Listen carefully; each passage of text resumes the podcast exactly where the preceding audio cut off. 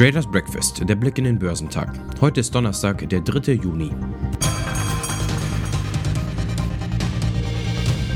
Der Konjunkturbericht der US-Notenbank Federal Reserve hat die US-Börsen kaum bewegt. Es gab wenig Aufschlussreiches. Die Anleger blicken daher auf den kommenden Freitag.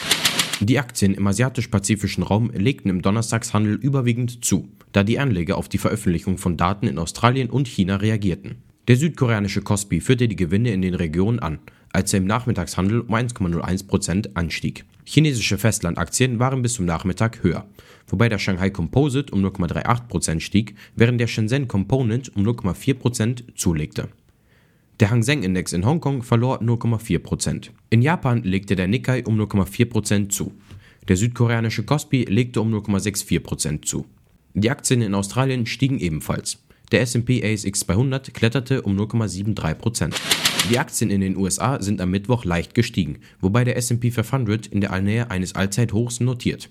Der Benchmark stieg am Mittwoch um 0,14% auf 4.208 Punkte und war damit etwa 0,7% von seinem im Mai erreichten Rekord entfernt. Der Dow Jones legte 25 Punkte zu und schloss bei 34.600 Punkten. Der technologielastige Nasdaq Composite stieg um 0,14% auf 13.756. Bei den Aktienwerten stach AMC erneut heraus. Die Papiere der weltgrößten Kinokette hausierten und verdoppelten sich zwischenzeitlich auf Kurse über 70 Dollar. Am Ende stieg die Aktie um 95,2% auf 62,55 Dollar. Getrieben wurde die Rallye Börsianern zufolge erneut von Kleinanlegern, die sich in einschlägigen Internetforen gegenseitig zu Käufen ermunterten. Das ist nicht rational, sagte einer von ihnen. Wette nicht dagegen. Die AMC-Enthusiasten ließen sich nicht einmal vom Verkauf eines größeren Aktienpakets aus dem Konzept bringen. Der Hedgefonds Mudrick warf 8,5 Millionen Papiere, die er im Rahmen der jüngsten AMC-Kapitalerhöhung gekauft hatte, wieder auf den Markt. Seit Jahresbeginn haben AMC-Titel über 1400 Prozent zugelegt. Nach US-Börsenschluss am Dienstag gab der US-Videokonferenzdienst Zoom Wachstumszahlen bekannt. Im vergangenen Vierteljahr stieg der Umsatz um 191 Prozent auf 956,2 Millionen Dollar. Der Gewinn sprang von 27 Millionen Dollar ein Jahr zuvor auf 227,4 Millionen Dollar. Die Firma übertraf mit den Zahlen für das Ende April abgeschlossene erste Geschäftsquartal die Erwartungen der Analysten deutlich. Die Aktie legte im nachbörslichen Handel zeitweise um 3% zu. Top-Performer am Dow Jones waren Walgreens Boots Alliance, Chevron und Visa. Im S&P 500 überzeugten Schlumberger, Invesco und American Airlines am meisten. Im technologielastigen NASDAQ 100 legten eBay, Nvidia und SiriusXM die beste Performance hin. Am Frankfurter Aktienmarkt herrschte zur Wochenmitte ebenfalls gespanntes Warten auf den Konjunkturbericht der US-Notenbank Federal Reserve. Dabei bleibt die Erwartungshaltung der heimischen Investoren weiter hoch. Der DAX erzielte den dritten Schlussrekord in vier Tagen bei 15.602 Punkten, ein moderater Tagesgewinn von 0,2 Prozent. Die Geschäfte der deutschen Autohersteller und ihrer Zulieferer sind im Mai so gut gelaufen wie seit annähernd drei Jahren nicht mehr. Das entsprechende Barometer kletterte um 12,9 auf 36,6 Punkte, wie das Münchner IFO-Institut am Mittwoch zu seiner monatlichen Umfrage mitteilte. Das ist der beste Wert seit September 2018. Die Geschäfte laufen im Moment noch sehr gut, sagte IFO-Experte Klaus Wohlrabe. Aber die ersten dunklen Wolken ziehen wieder auf, vermutlich wegen des Chipmangels.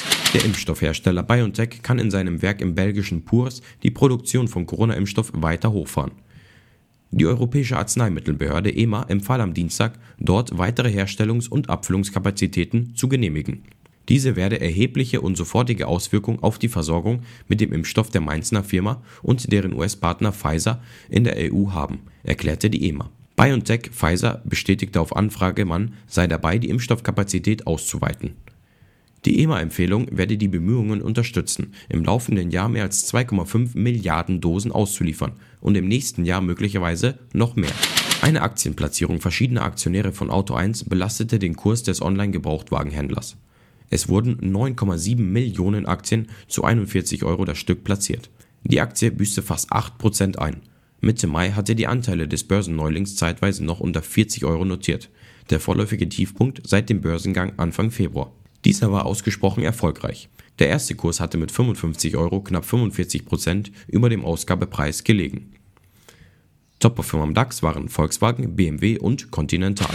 Heute stehen die Market PMI Indizes sowie die Einkaufsmanager Indizes für den Dienstleistungssektor für Deutschland und die Eurozone an. In den USA werden neben den wöchentlichen Erstanträgen auf Arbeitslosenhilfe der Market PMI Index sowie der ISM Service Index gemeldet. Geschäftszahlen kommen von Remy Controi und Broadcom. Die Futures bewegen sich gemischt. Beim DAX wird ein Plus von 10 Punkten erwartet. Beim Dow Jones wird ein Plus von 15 Punkten und beim S&P 500 wird kaum Bewegungen zum Börsenstart erwartet. Beim technologielastigen NASDAQ 100 wird ein Minus von 60 Punkten erwartet.